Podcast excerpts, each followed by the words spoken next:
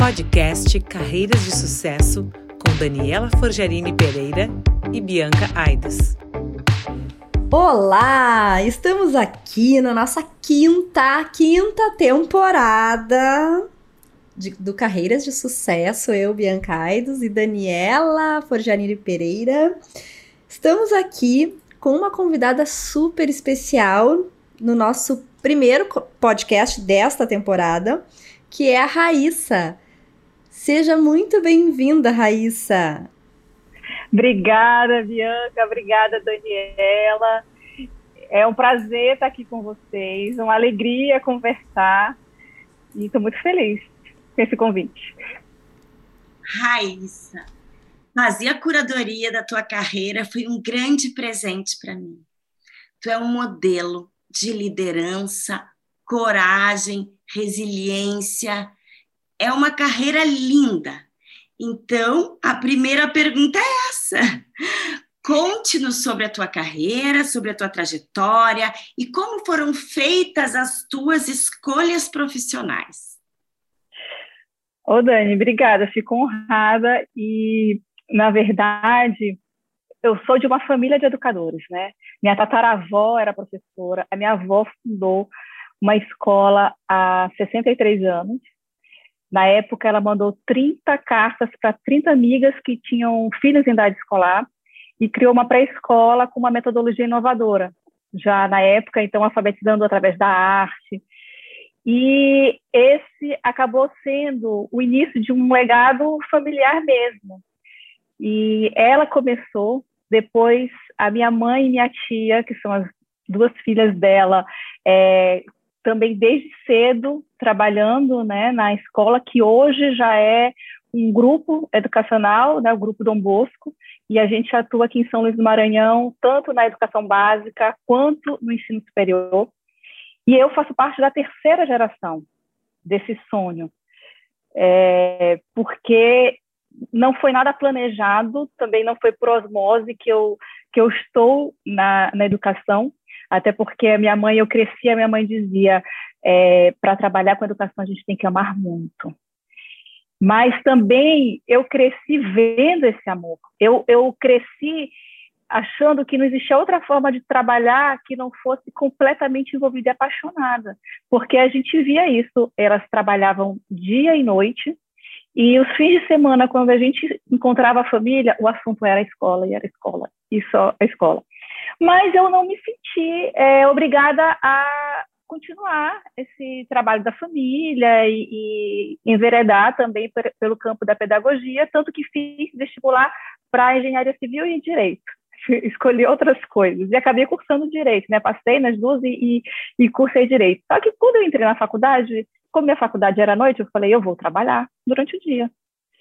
E pedi que se tinha alguma coisa na escola que eu pudesse começar a trabalhar também, que eu queria trabalhar.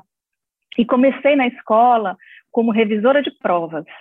Então, todas as provas, as avaliações que os professores da escola toda, de todas as séries, eles faziam antes de ser rodada, eu revisava se as perguntas estavam bem escritas, bem formuladas, o português estava correto, tudo. É, é, é, o meu forte, uma habilidade que ela viu que eu tinha era um bom português, então eu poderia fazer esse trabalho. E comecei lá. E quando eu comecei a vivenciar o mundo, aquele universo escolar pelo ponto de vista de um profissional, eu comecei a ver a minha mãe trabalhar, a ouvir as reuniões que ela fazia, sentava muito com a minha avó, porque minha avó, né, trabalhando todos os dias, eu ia para a sala dela, muitas vezes eu fazia meu trabalho na sala dela, percebendo tudo que ela estava fazendo, e comecei a me encantar. E comecei a pensar, não, eu acho que eu quero fazer isso, eu quero trabalhar aqui. Aí eu mudei o meu curso, eu falei, eu vou transferir o meu curso para pedagogia, vou me formar naquilo que eu estou percebendo que é o que eu vou trabalhar mesmo. Se eu quiser depois eu volto para o direito e transferi, fiz pedagogia mas terminei o curso, eu, eu trabalhando na escola e fazendo curso. E terminei a faculdade, eu ainda achava que eu tinha aprendido muito pouco. Aí eu fui fazer a, a seleção para o mestrado em Psicologia da Educação na PUC de São Paulo. E logo saí da faculdade, já comecei o mestrado, acabei o mestrado, emendei no doutorado. é, concluí meu doutorado aos 27 anos. Enquanto eu fazia tese, eu também trabalhava, porque uma, uma grande preocupação que eu tinha enquanto pesquisadora, tanto no mestrado quanto no doutorado, é que tudo aquilo que eu estava estudando, que a pesquisa que eu estava fazendo, ela tinha uma relevância na minha prática, né? Então, assim, eu tinha que sentir as dores da escola, né? Então, o que que eu podia, o que que o meu estudo podia é, contribuir para algo que, que a gente precisava. Então, todos os meus problemas, as minhas pesquisas foram focadas nisso, na, nas coisas que eu sentia. E aí, eu estou há 26 anos trabalhando na escola, hoje eu sou diretora, mas passei por, por muitos, né? Fui auxiliar de coordenação, coordenadora, supervisora, diretora adjunta, e hoje estou na direção do Colégio Dom Bosco, em São Luís do Maranhão. Ah, eu preciso fazer uma, uma consideração aqui, Raíssa que o teu testemunho chancela uma frase que eu sempre escuto, que é o exemplo arrasta. É. E o exemplo positivo, né? De, como tu disseste, de, am de amor ao que faz. É incrível, e... né, Bianca? É incrível. E, e, e, vendo você falar, e eu presto muita atenção na comunicação das pessoas, pela minha área, né? Por ser fonoaudióloga, preparar pessoas para falar em público, tu passa uma emoção incrível, uma, uma é. sensibilidade, uma, uma. Realmente, assim, muito tocante. Parabéns.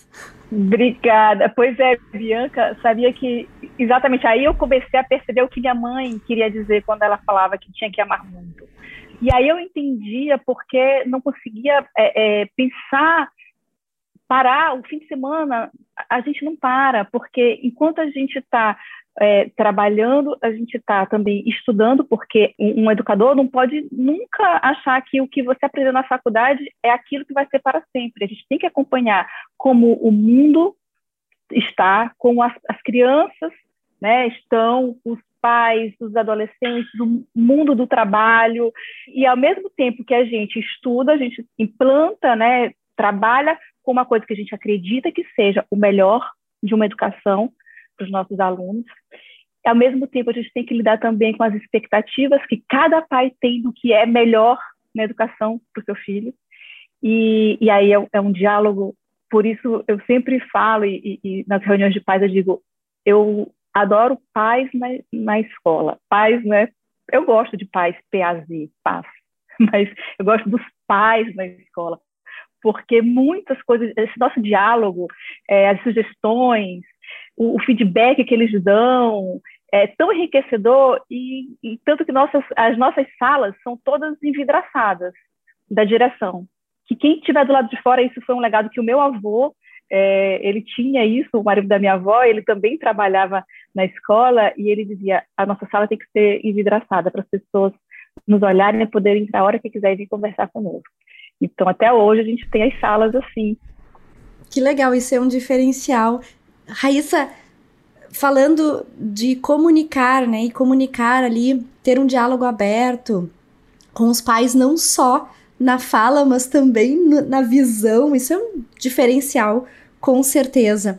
Então, fala desse valor da ferramenta de comunicação no, no dia a dia, no teu dia a dia. Bianca, incrível como a gente tem depoimentos de professores universitários que eles dizem que consegue identificar um aluno que estudou no Dom Bosco pela forma como ele se expressa em sala de aula na faculdade. Então, a gente tem sempre muito isso de você colocar o seu ponto de vista, a sua opinião, de discutir, de saber ouvir, de se colocar no lugar do outro. Então, desde muito pequena, a gente faz rotinas de pensamento até com os alunos, por exemplo, nosso pro projeto de alfabetização com, com ópera, e que existe uma cena, os alunos de seis anos de idade fazem é, rotinas de pensamento se colocando aquela mesma cena no lugar de vários personagens, de todos os personagens. Então, é uma habilidade que a gente coloca de saber ouvir, de saber se expressar, é um dos grandes valores nossos, e a gente sente muito, todos nós, quando existe uma falha na comunicação, rapidamente a gente sente que aquilo precisa ser, ser revisto, porque a comunicação é tudo. Porque mesmo que a gente diga a escola pensa assim, mas a gente está o tempo todo ouvindo, e a gente está o tempo todo mudando, ouvindo o outro, a contribuição de cada um, sendo claro também no que nós queremos, qual é a nossa entrega, qual é o nosso propósito. Então, a comunicação é fundamental. Sensacional. Sensacional é a palavra que define a raiz. Olha que lindo ela falar que ela é a terceira geração desse sonho. É um case de lideranças femininas protagonistas. Ela e todas as mulheres da família. Realmente estamos muito emocionadas, Raíssa. E dentro dessa tua trajetória, tanto pessoal quanto profissional, nós gostaríamos de saber como que tu desenvolveu a resiliência e a coragem. Dani, na verdade, a primeira vez em que eu me percebi resiliente, que eu compreendi o que era isso, foi após a morte do meu marido, né? Então eu perdi meu marido com 32 anos, eu tinha 32 anos, e ele morreu num acidente aéreo e de repente e a gente estava fazendo tratamento para engravidar, imagina. Então, tudo assim, de uma hora para outra, acabou. E eu pensei que nunca mais eu fosse conseguir voltar a ser feliz, que eu fosse é, encontrar alguém, que eu fosse encontrar um propósito, que a vida pudesse ser bonita. E congelamos os nossos embriões. A gente estava fazendo a terceira tentativa para engravidar. E na terceira tentativa, o médico falou: não vamos inseminar agora esses embriões, não, vamos congelar e você volta no mês que vem que eu vou fazer um ciclo para induzir o endométrio e vai ser melhor. E eu já, assim, muito cansada, querendo logo, que era um sonho de muito tempo e não conseguia, falei, tudo bem, vamos congelar. Uma semana depois ele morreu. E aí, eu, no mês seguinte, eu voltei e falei, doutor Paulo, eu quero colocar meus embriões. E ele disse, ai, vai viajar um pouco, descansa, volta daqui a um mês. Aí eu voltei no outro mês e falei, doutor Paulo, eu quero colocar meus embriões. Ele, então vamos. Eu tinha quatro embriões congelados, coloquei. E nasceu minha filha, é, faltava uma semana para completar um ano que ele tinha morrido. E minha filha hoje tem 10 anos. E, assim, foi uma coisa que, para mim, é, tinha todo o significado. E ali eu eu comecei a, a vida começou a se refazer e hoje eu vivo, né? Assim, todas as coisas que vieram depois me fazem enxergar o quanto que a gente é capaz, né? Depende de todos nós, como a gente se coloca. E eu vi que eu pod poderia ser feliz, não apesar da morte, mas e com a morte, com a realidade da morte dele. E, e para mim, isso foi a maior prova da, de resiliência. Foi quando eu me, me percebi realmente resiliente. Emocionante.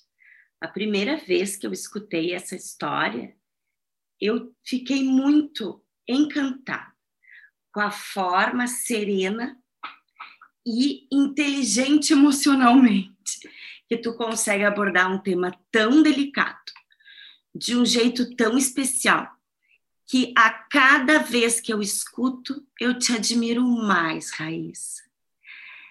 Dentro dessa carreira incrível e, e marcada por essas características e competências relacionadas à resiliência, coragem e força, quem foram as pessoas mais importantes e por quê?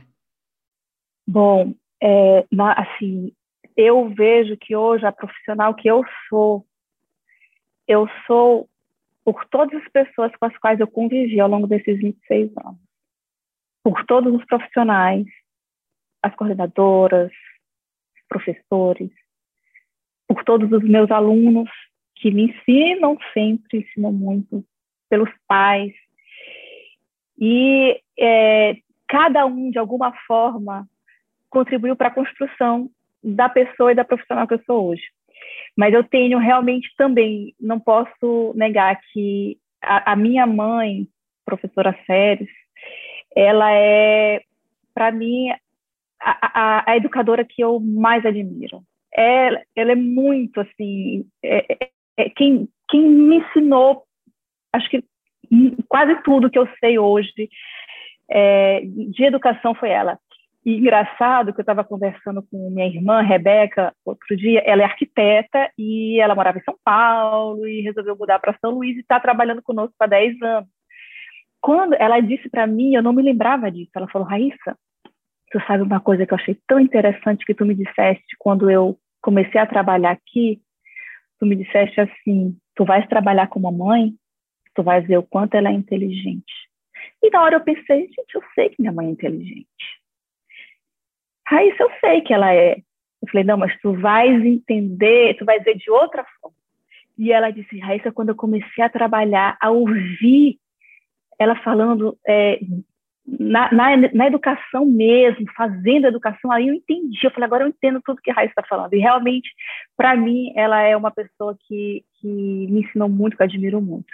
E a minha avó, a parte de, de tocar uma escola. Então, eu passava manhãs inteiras com a minha avó sentada só observando ela trabalhar e ela me ensinando, me, me passando como ela pensava, como ela gerenciava cada situação, já planejando o que iria acontecer. Então, são duas pessoas importantíssimas na minha formação, enquanto é, administradora escolar, enquanto pedagoga, minha mãe e minha avó.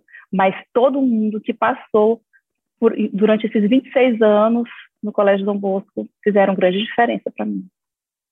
Que homenagem linda! Com certeza, a mãe dela é uma das pessoas mais inteligentes e talentosas que eu também conheci. E é muito bonito, assim. Existe um ditado em várias línguas que diz assim: debaixo de uma grande figueira, dificilmente nascem outras grandes figueiras. Então é muito difícil fazer isso que a Raíssa e que a Rebeca, que também vai fazer o parte do, dessa nossa temporada dos podcasts, é muito incrível ver o que a mãe delas conseguiu fazer, porque elas são grandes figueiras e elas, a mãe foi tão generosa e tão mentora, como a avó também, que conseguiu fazer com que elas sejam sensacionais hoje. E isso não é comum em empresas familiares, então já fica a nossa homenagem aqui à tua mãe e à tua avó, grandes referências no Brasil. Numa época que mulher não trabalhava, a tataravó já era professora. Então aqui temos de verdade assim um, um grande e lindo exemplo. Obrigada, Dani. Qual foi o melhor conselho, Raíssa, que tu já recebeu e qual conselho tu daria para outras lideranças femininas em empresas familiares? Na verdade, pensando nessa, nessa questão do conselho, eu fiquei refletindo porque existe uma mensagem muito forte que eu tenho da minha mãe, da minha avó, mas que eu não me lembro se algum dia elas chegaram a verbalizar esta frase, mas eu, desde muito cedo, eu entendi exatamente isso, que é o suficiente nunca é o bastante. Então, esse, para mim, é uma, uma coisa que eu aprendi, porque eu me lembro que desde pequena, é, dos trabalhos de escola, é, ela sempre, minha mãe sempre me, me, me incentivava a fazer o melhor a usar, a fazer além das expectativas. Se me pediam alguma coisa, eu tinha que fazer isso e mais um pouquinho para surpreender, para ser uma coisa além. Ela nunca deixava que, ah, eu já fiz isso aqui, basta, sabe? Então, assim, tinha que fazer algo especial. E assim eu cresci. Sempre quando me pediam alguma coisa, eu tentava fazer aquilo e um pouco mais daquilo. E aí, com a minha experiência profissional, minha experiência, minha, minha vida já de adulta, eu vi que isso é um, uma coisa fantástica, porque nos liberta. Quando, quando eu sei que eu dei o meu melhor, que eu faço o meu melhor e que eu procuro fazer muito mais, eu estou tranquila, não tem nenhum espaço para frustração, porque se eu não conseguir alguma coisa, eu sei que eu fiz o meu melhor. É, e se eu conseguir, ótimo, porque eu sei que, que aquilo foi, foi fruto de muita dedicação. E se eu fico pensando, ah, eu poderia ter feito melhor, isso não dá um sentimento legal. Então, eu cresci com isso de sempre dar o melhor de mim. E essa é, é, é, é o, o, que eu vejo de mais. Não sei se foi o, o conselho que ela nunca chegou para mim, me chamou e falou isso, mas constantemente ela me dizia isso de outra forma. E agora, como foi desafiador esses últimos meses? Quais foram os teus aprendizados com a pandemia, Raíssa?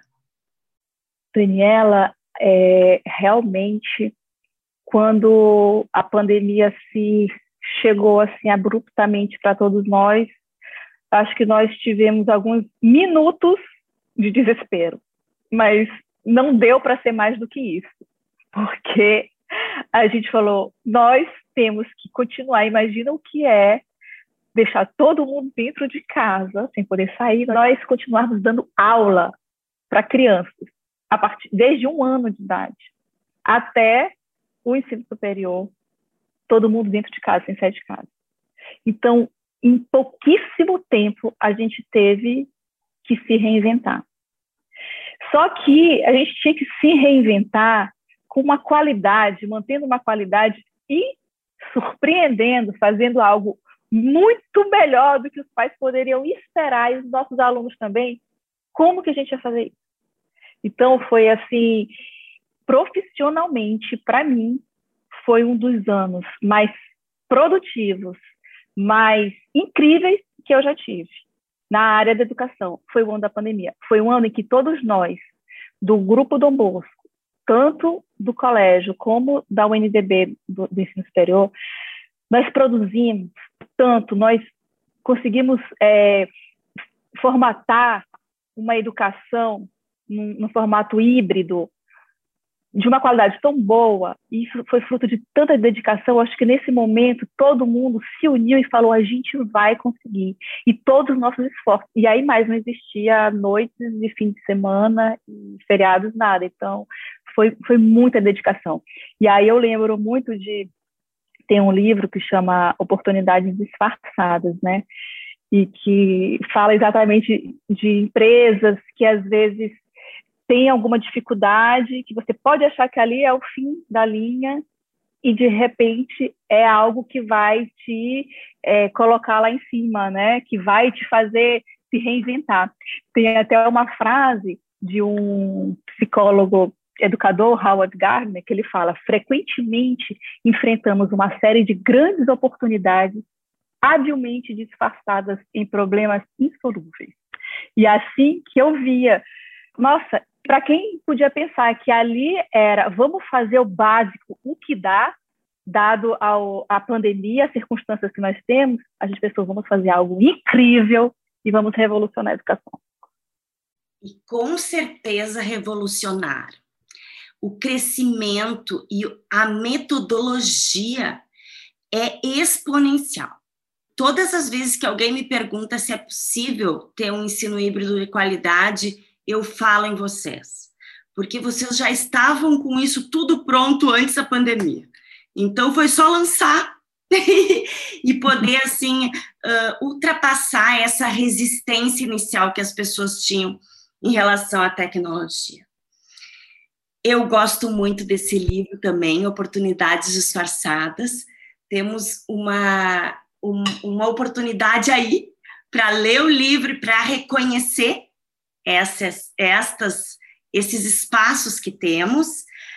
A Raíssa é a doutora mais jovem desse país. Terminou o doutorado com 27 anos nos contou um case de liderança feminina, de coragem, gratidão. Nossa, Raíssa, tivemos uma verdadeira aula. Uma verdadeira aula, muitas lições. Eu vou desafiar quem está escutando este podcast que pense em, em três lições que tirou com a Raíssa, porque eu só eu anotei várias aqui. Então é importante. Eu também, porque... eu também. Porque às vezes a gente escuta o podcast, tá, escuta, mas é sempre importante. Eu já faço esse exercício com meus filhos até hoje, quando nós. Hoje, aliás, quando nós assistimos filmes, me digam o que vocês tiraram de lição Qual foi a mensagem? Então, assim, Raíssa, muito obrigada por essa aula que você nos deu e que com certeza é admirável, admirável mesmo. E dá para sentir na tua voz a emoção e o teu amor quando tu fala da tua carreira. Parabéns. Muito obrigada, Bianca, Daniela. Foi um prazer enorme, adorei estar aqui com vocês. E obrigada pelo convite. Um beijo. Um beijo. Beijo. Você acabou de ouvir o podcast Carreiras de Sucesso com Daniela Forgerini Pereira e Bianca Aidos.